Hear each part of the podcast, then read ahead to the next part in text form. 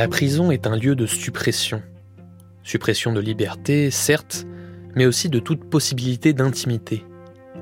L'intimité corporelle, sexuelle bien évidemment, mais aussi simplement d'intimité affective.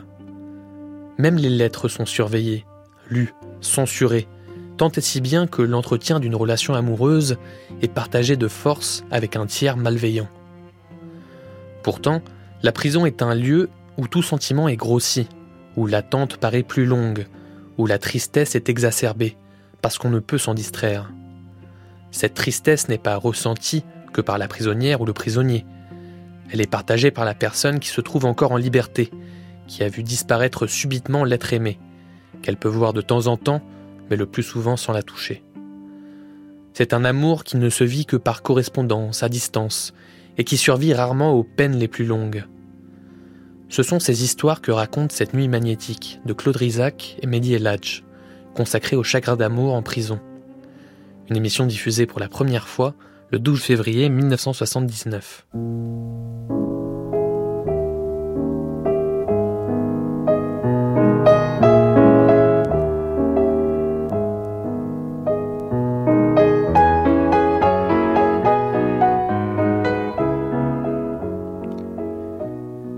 Pariante est psychiatre vacataire à la maison d'arrêt de la santé. Médecin ou simplement confident, mais où est la frontière? Il a souvent à connaître les chagrins d'amour des prévenus ou des détenus. Chagrin d'amour, c'est la séparation, mais ce qui est frappant, c'est que ça n'est jamais décompté en fait en prison. Euh, on rentre pour un fait bien précis, pour un délit qu'on a commis, et ça fait partie du civil, tandis que le chagrin d'amour, euh, c'est du domaine de la vie privée de chacun. C'est ce qui lui fait peut-être plus prendre conscience du temps qu'il va passer dedans. Car euh, bien des, des pensionnaires diront que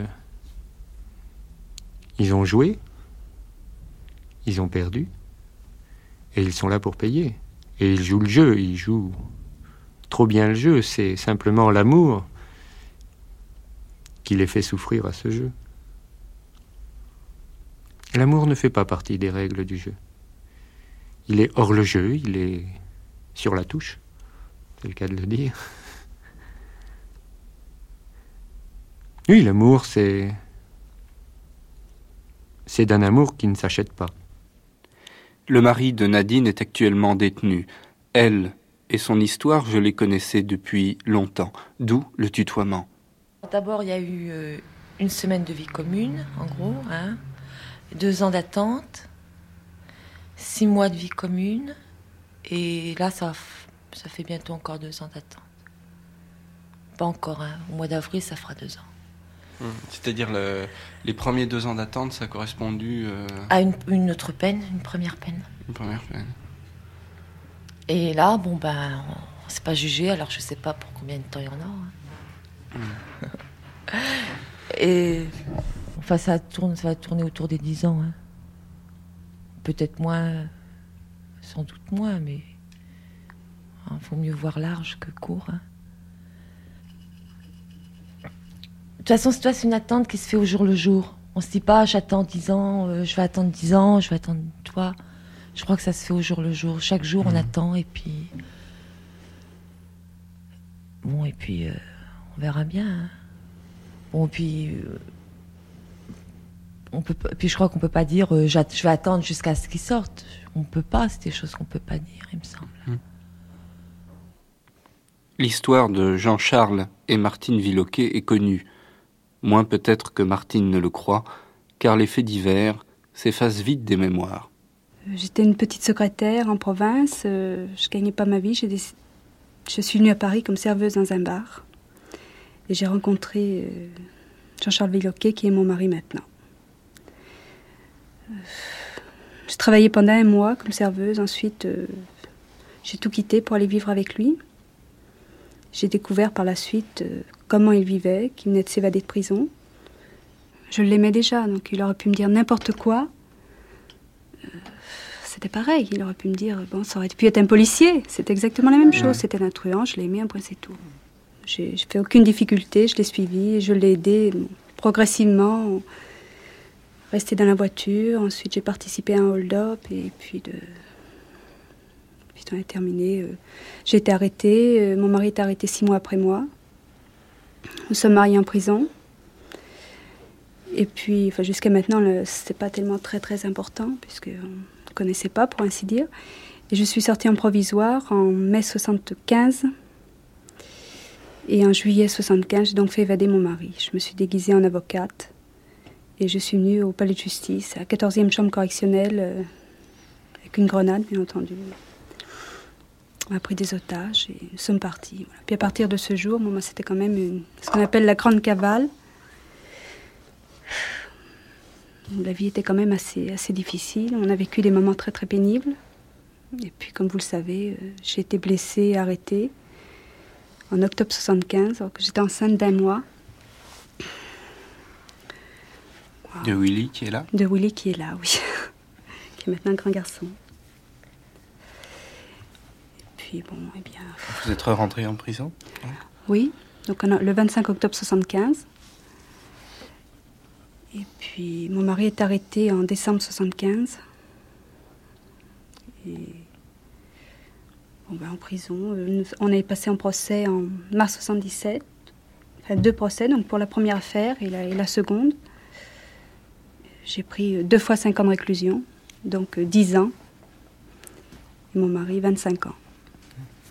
Et vous êtes sortie Je suis sortie, j'ai fait cinq ans de, prison avec les remises de peine et une conditionnelle. J'étais dans les temps de sortir, mmh. normalement au 31 octobre 78. Je suis sortie le 23 décembre 78.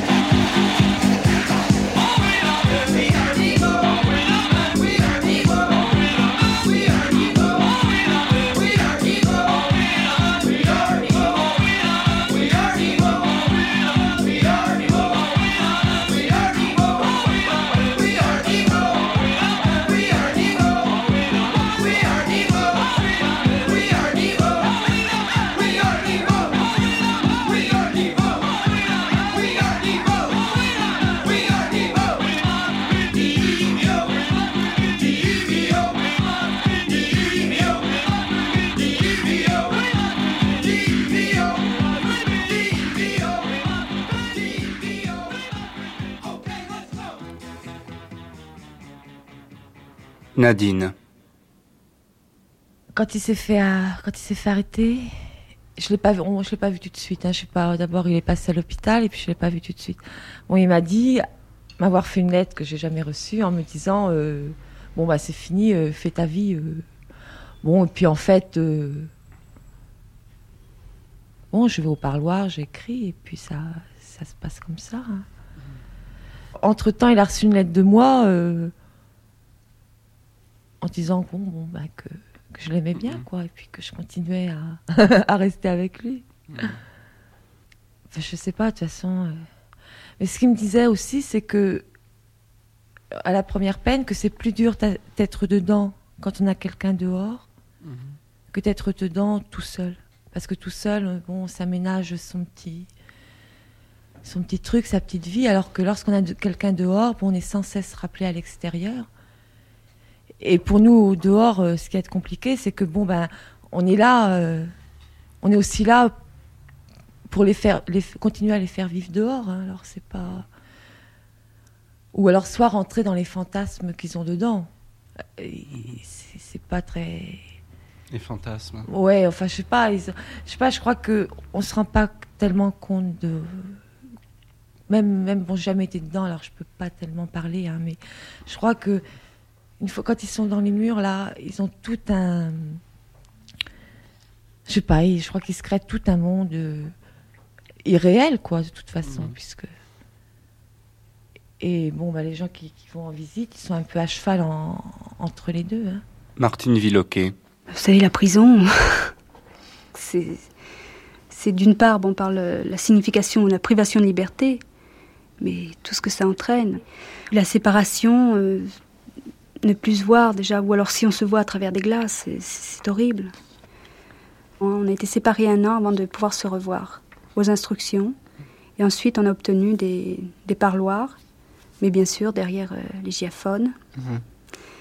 Et c'est vraiment rien, il n'y a vraiment rien d'intime, même derrière une glace, on pouvait se parler aussi librement qu'on le désirerait, mais c'est impossible parce qu'il y a des surveillances, on, est continuellement surveillé. Donc, euh, euh, moi, mes parloirs, je, je, le passe à regarder mon mari. Hmm. On ne peut pas se parler. Moi, je ne peux pas. quelque chose me, me bloque. Euh, et puis, de toute manière, avec les yeux, on s'en dit autant, de toute manière. Hmm. Et puis, parler, euh, vous savez, tout le monde vous entend. Tout le monde vous écoute. Les surveillants sont là. J'estime que. Ils entament déjà pas mal dans notre vie privée, sans plus écouter les quelques mots qu'on voudrait se dire. Moi, je supporte très très mal ces parloirs. C'est tout un truc, hein, ces parloirs. T'attends le samedi, t'attends 2-3 heures avant de rentrer, et tu vois, tu vois la personne une demi-heure.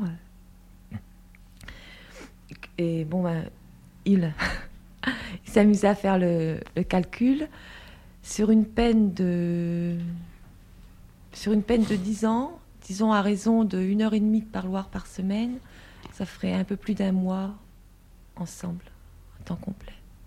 C'est très peu. Hein. Et on dirait que certains des détenus que je vois ont plutôt comme la nécessité de ces séparations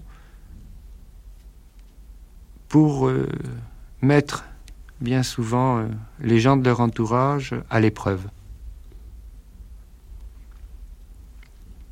Comme si euh, ces notions de temps ne pouvaient se, se connoter que de souffrance un peu. Et on le voit bien au niveau des parloirs, de toutes les personnes qui font la queue pour venir euh, les jours de parloir euh, visiter un des leurs, quoi.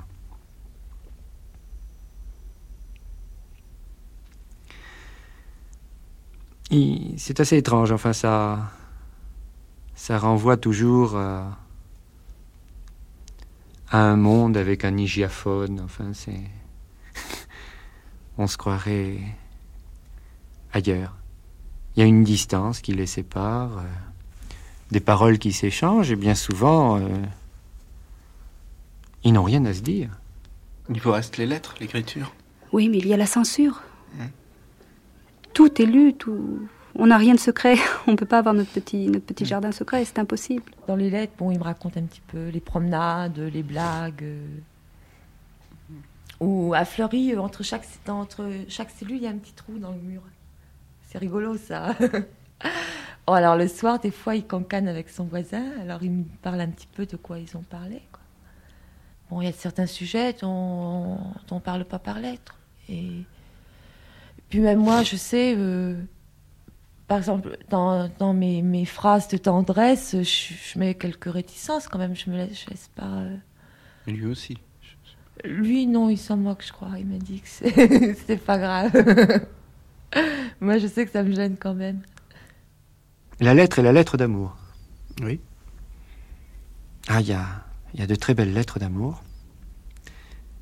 Mais de drôles de lettres d'amour. Car à la prison, enfin, à la prison, le courrier est censuré. Donc, ce sont des lettres d'amour, je dirais presque un peu au deuxième degré. Alors, il y a là un univers un petit peu particulier. Euh, avec euh, des gens qui peuvent exploiter leur euh, qualité d'écriture. Euh, les poèmes d'amour, ça se vend en prison. Ça se monnaie. Certains vendent leur littérature amoureuse, ils savent bien écrire, et on échange ça contre un, deux, trois, quatre ballots de cigarettes pour un beau poème d'amour. Car le poème, même s'il signifie quelque chose, est beaucoup moins ridicule dans la forme et devient à ce moment-là un support plus important car on n'ose pas se moquer de la poésie et pourtant Dieu sait si elle parle d'amour. Ou alors euh, on tombe sur ces lettres avec euh, des sigles qui indiquent euh, un tas de significations qui normalement doivent rester un petit peu cachées. Enfin, on, on se cache toujours, même là.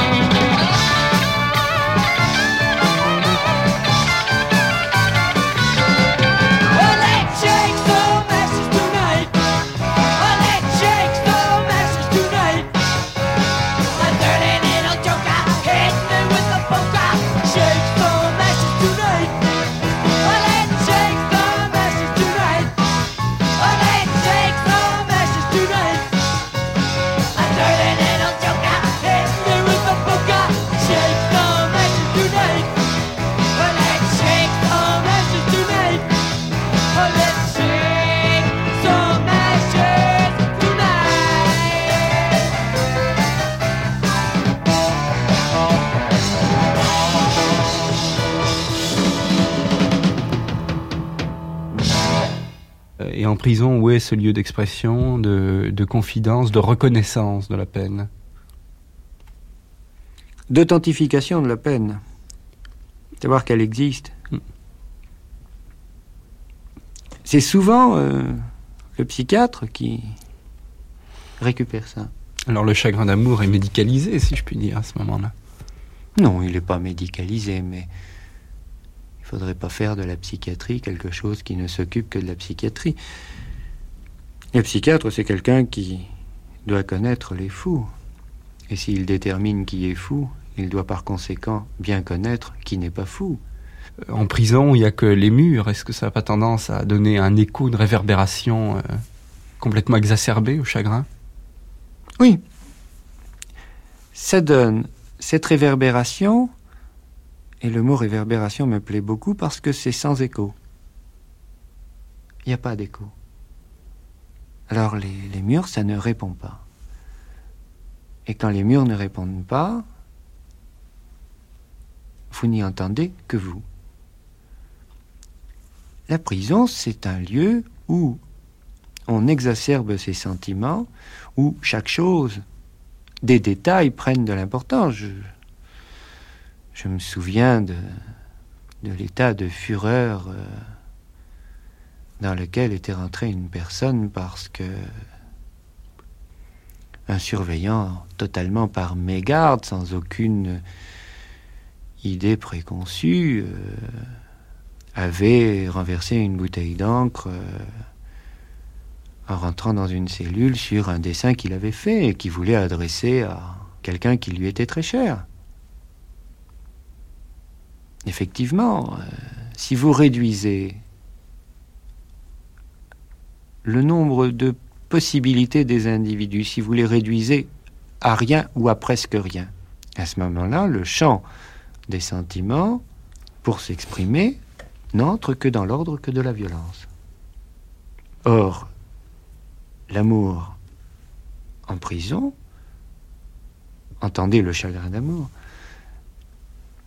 ne peut donc être connoté que de cette violence, que de cette exacerbation des sentiments, parce qu'il ne reste plus que ça.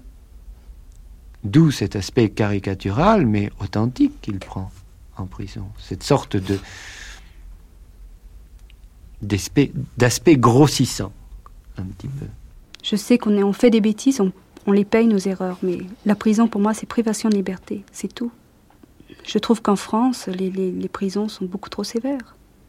C'est-à-dire que la privation, par exemple, la privation de relation entre un couple, ça, ça, fait peut-être pas, partie de la règle du jeu.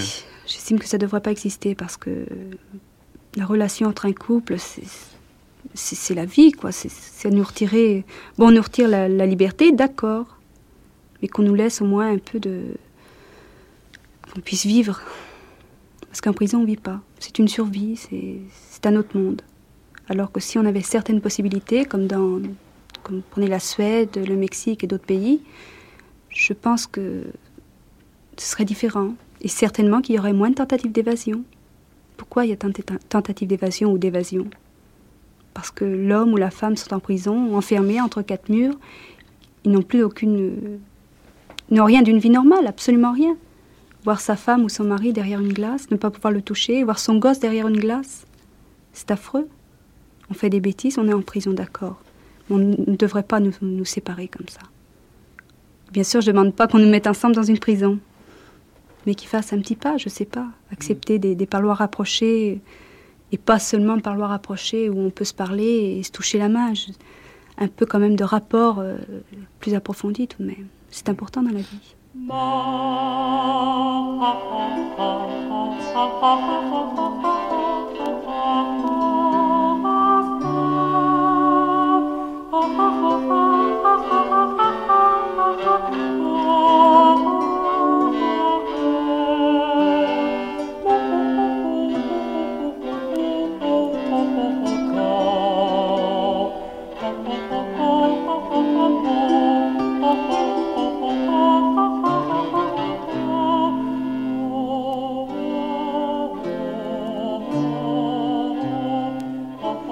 L'amour, la survie de l'amour passe par le chagrin, le chagrin par la séparation, la séparation désirée, par la prison. Ce ne sont pas là propos souterrains ou hasardeuses déductions de ma part. Écoutez, écoutez ce que moi-même je n'imaginais que confusément au début des interviews. Il y a parfois des, des tas de gens pour qui la souffrance est peut-être un des moyens de vivre. Le bonheur, euh, est-ce rare ou pas rare? C'est difficile. Ce que l'on peut dire, c'est que le bonheur, rares sont les gens qui peuvent dire je suis heureux au moment où ils le sont. On est toujours, par rapport au bonheur, dans un avant ou dans un après, mais pas dans un pendant. La souffrance, c'est de l'actualité. Et la souffrance, c'est aussi ce qui permet de se remémorer. C'est cette euh, fonction qui va tellement loin dans ses modes de remémoration qu'elle le fait circuler dans le corps. Ça pleure souvent en prison. Ça pleure beaucoup, ça. Ça chiale.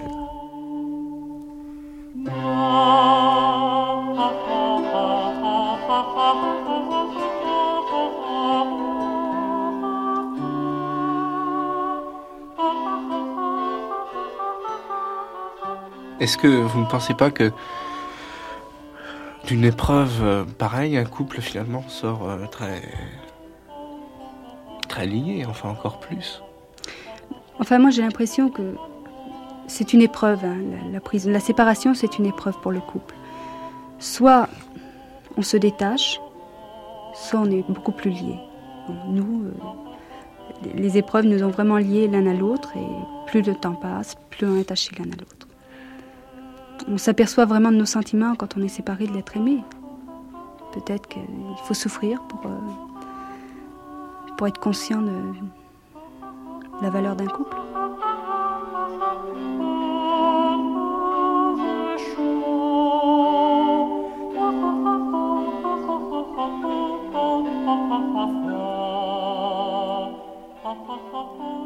attendre au jour le jour euh, quelqu'un, c'est pas aussi euh, transporter au dehors le. Ah bah si, de toute façon, c'est bien ça. Hmm. Bon, je sais pas, moi, dans la mesure où, c'est comme ça, j'attends, mais vraiment comme ça, c'est que j'envisage rien de faire euh, à mon propre compte, quoi. Je me trouve coincée, en même pareil, pareil que lui, dehors, mais pareil que lui, au niveau, je sais, tous les niveaux. Bon, mais je, je, je m'en porte bien comme ça. Hein. Sans doute toi, ça. En même temps, c'est.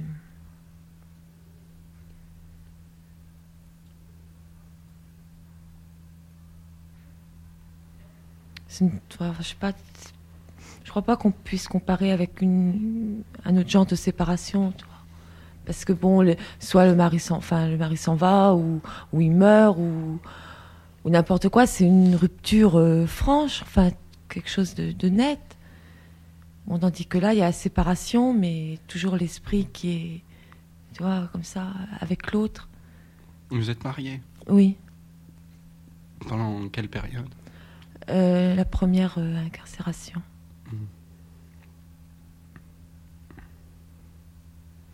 Et la première incarcération a été vécue différemment de celle-ci par vous deux? Pour moi, oui. Parce que, bon, premièrement, euh, la première fois, bon, on avait tellement peu vécu ensemble que ça comptait pas, quoi. Alors, pendant deux ans, il y a eu la on a écrit, écrit, écrit. Bon, et puis, quand il était sorti, c'était pas. Chacun attendait quelque, quelque chose de l'autre. Bon, et bien sûr, une fois tous les deux ensemble, c'était pas pas du tout ça. pas du tout.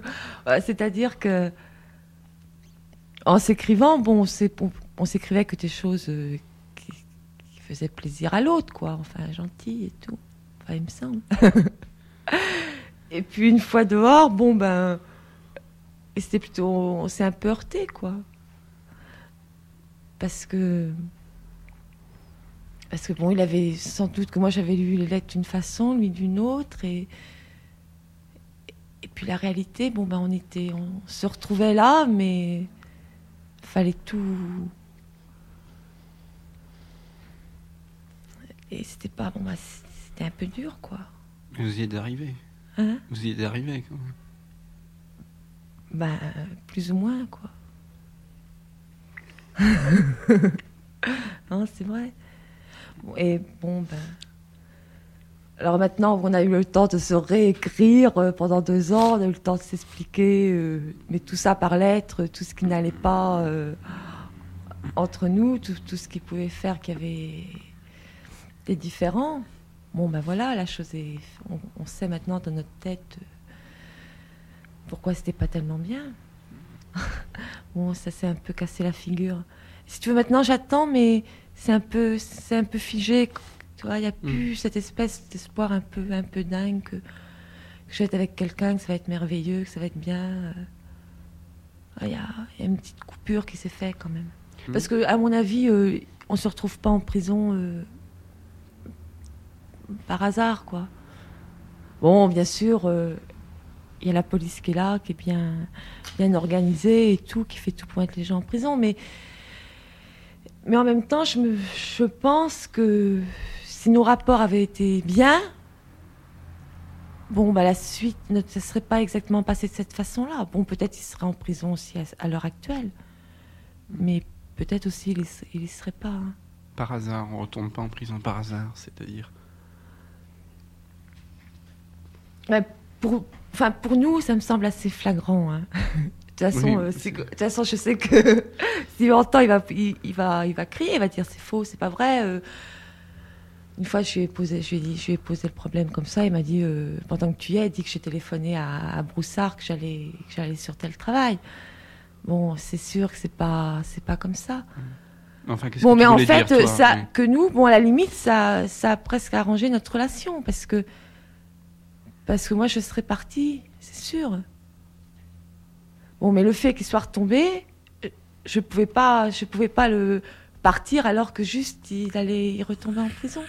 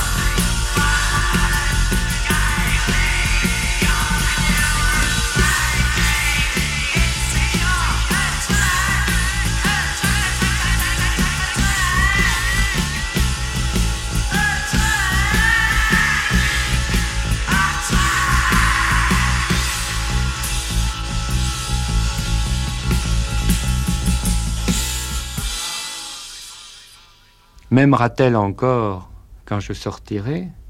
M'aimera-t-elle encore après que j'ai fait ce pourquoi je suis là? C'est aussi un discours amoureux. Hmm. Mais on rejoint presque le discours de l'amour courtois, de l'attente. Ça rejoint l'amour courtois et ça rejoint même euh, l'épistolaire. Avant, il fallait que, pour que les poètes écrivent, il leur fallait comme ça une muse. C'est une façon de créer des muses, de se créer des muses. Mais j'ai toujours considéré qu'il fallait beaucoup de fumier pour faire pousser les orchidées. C'est vrai, c'est une réalité. Les orchidées, c'est le sentiment amoureux en l'occurrence Oui, cette fleur qu'il faut cultiver pendant cinq ans. C'est vrai que c'est. C'est vraiment le grand sentiment amoureux. Et les grands sentiments existent avec des histoires qu'on ne peut pas imaginer.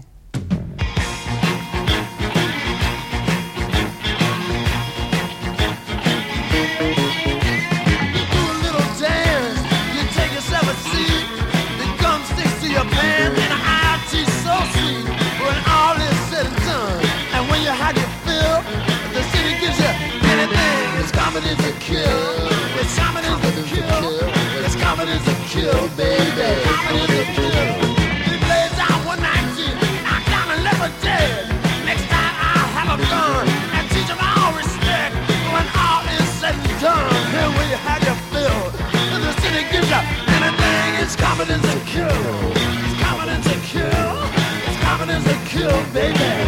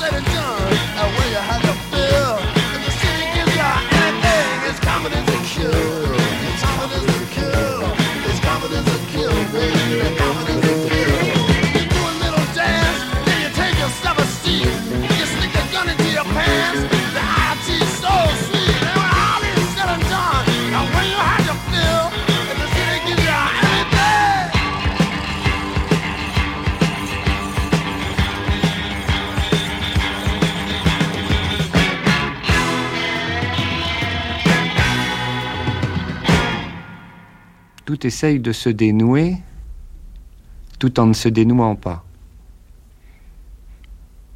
Celui qui est en prison dit elle ne va pas gâcher sa vie, mais en même temps, il se sent meurtri, car c'est bien souvent la seule raison valable qu'il se donne pour rester dans ce monde, quand on imagine qu'on va en prendre pour 10 ou 15 ans, que un jugement n'arrivera que dans deux ou trois ans en fonction de la lenteur de la procédure. Quoi lui dire quand on la voit au parloir? Si ce n'est de lui remonter le moral, bien souvent parce qu'elle pleure. Elle pleure parce qu'il n'est pas là, elle pleure parce qu'elle connaît l'avenir aussi. Elle pleure parce que même si elle n'est pas au courant tout à fait des faits tant qu'il était dehors, elle les a appris depuis qu'il est dedans que bien souvent, elle est parfois enceinte, qu'ils ne se sont pas encore mariés,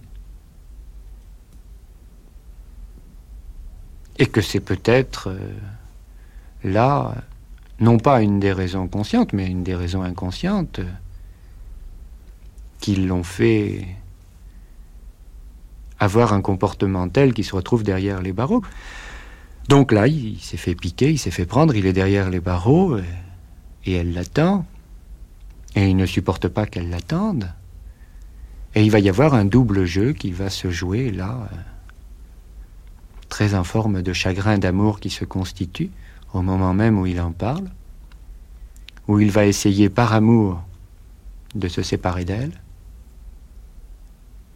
et où en même temps il va souffrir de ce par amour comme si le, le fruit avait un verre. Et des gens, euh, ils se moquent un peu, enfin ils se moquent gentiment, hein, Bon, mais pour eux, ils trouvent que j'ai trouvé vraiment la, solution qui pouvait, euh, la seule solution qui pouvait me satisfaire, quoi. Dans la mesure où, ils m'ont toujours vu un peu.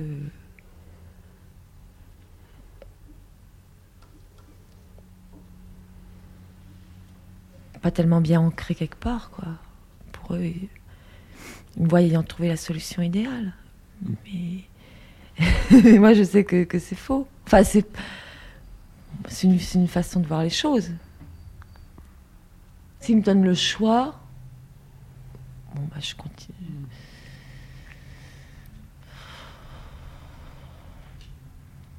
Ouais. Bon, s'il me donne pas le choix, je sais pas. Bon, de toute façon, je crois que je suis capable de. Bon, avant de le rencontrer, suis toujours euh, mené ma vie toute seule. Je peux, je peux très bien continuer. Hein. Mais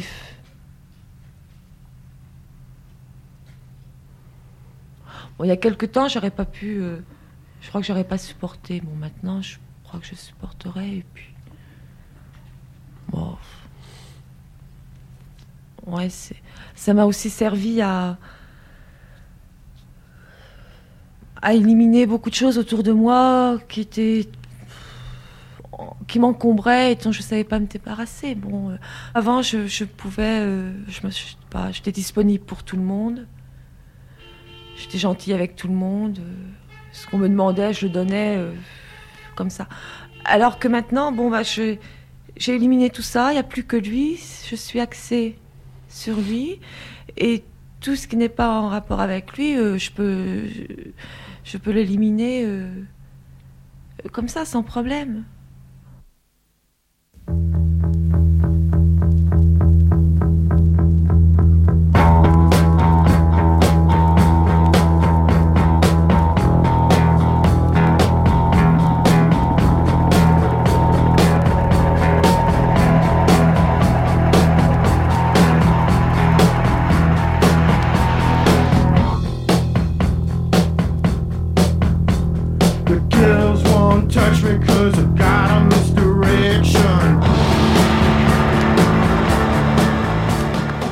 Martine Villoquet.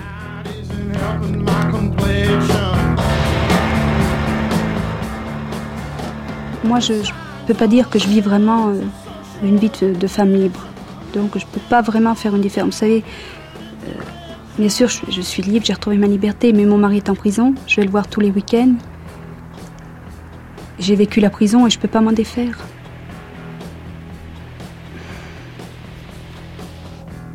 Ma liberté, pour mon mari, c'était ce qu'il y avait de plus important pour lui.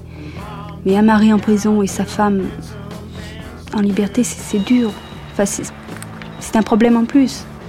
Seulement, nous, ce qui est important pour nous, c'est qu'on se fait confiance, une confiance totale. Je ne dis pas que, bien sûr, mon mari, ça le travaille un peu, c'est possible, je ne sais pas. Vous parlez de votre mari et vous, qu'est-ce que vous avez ressenti? C'est vous qui étiez dedans et lui dehors, bien que cette période ait été courte. Bon, moi, je, suis d'un tempérament très très jalouse, très jaloux et bon, j'ai souffert hein, d'une part de la séparation et d'une part de savoir mon mari dehors. Mais malgré tout, j'avais confiance en lui, donc je me faisais, je me faisais pas de soucis. Mais c'est intérieurement, c'est plus fort que nous. On pense, on pense. En prison, on n'a que ça à faire et on s'imagine des tas de. Et à qui peut-on parler de ces choses-là en prison? Oh, à personne. D'abord, moi, je ne suis pas d'un tempérament à, m'exprimer. Je, garde tout intérieurement. Mais bon, on a des éducatrices tout de même. Euh, des éducatrices, bon, y a des médecins, mais qui sont toujours très pressés, qui n'ont pas le temps de vous écouter. Psychiatres Psychiatres, qui généralement sont là pour vous donner des médicaments. Bon, j'en ai connu quand même quelques-uns qui nous écoutaient et qui ne pensaient pas qu'à donner des médicaments, mais c'est très rare.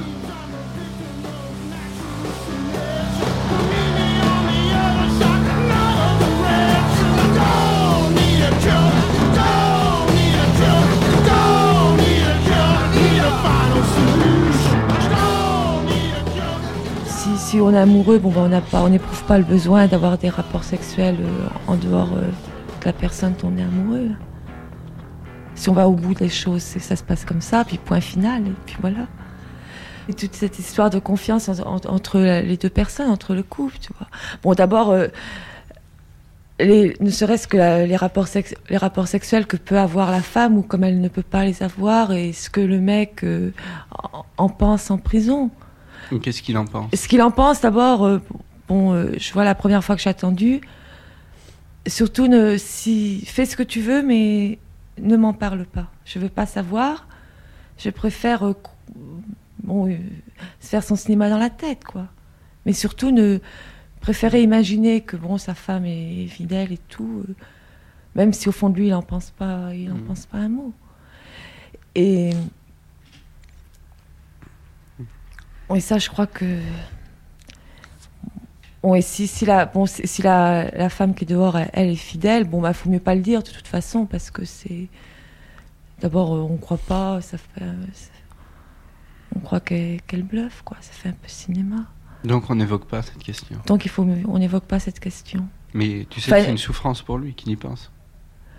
Bon, nous on a, on a confiance, confiance l'un dans l'autre. Bon, euh, j'espère, euh, j'espère qu'il me ment pas, quoi. Mais qui me, qui ne te ment pas quand? Quand il me dit qu'il a confiance. non, ça, je crois que c'est une, c'est une privation qui est rajoutée à la peine. Et tout ceci, c'est là où on peut prêter. Euh, c'est là où on peut prêter toutes les écoutes euh, au ragot, enfin. Toutes les écoutes au. Parce que tout se sait, il y a le copain, celui qui rentre, celui qui vient apporter la, l'information de l'extérieur et qui est arrivée euh, la semaine d'avant. Euh. Et puis il y a, comme toujours, hein, celui qui l'a vu au bras d'un tel alors qu'il ne la connaissait pas euh, et qui va le raconter au cocu dedans, peut-être. Enfin, ça arrive comme dehors et ça donne des, des histoires innommables.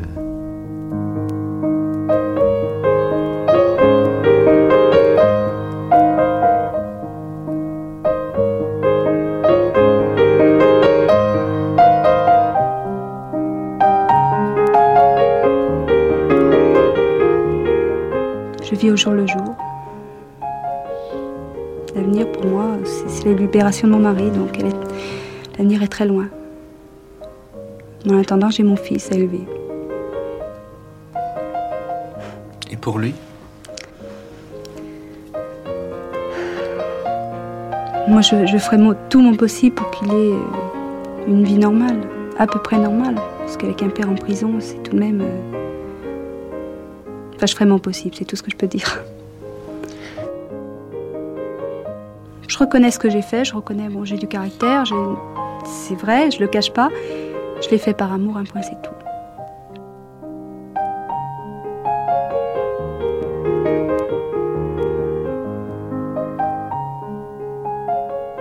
La prison est considérée comme un lieu de souffrance.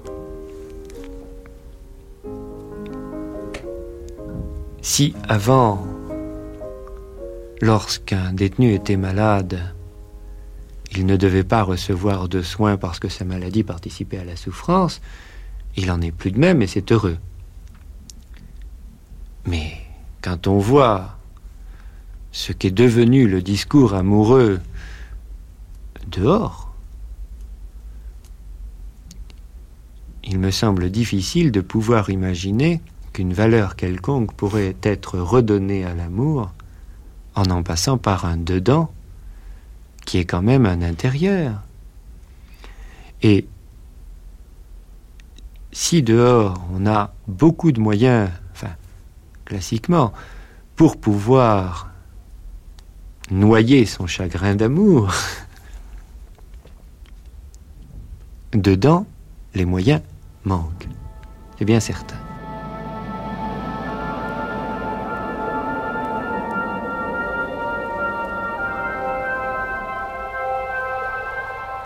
C'était Chacun d'amour, quatrième partie, une émission de Claude Rizac et Mehdi El diffusée pour la première fois le 12 février 1979.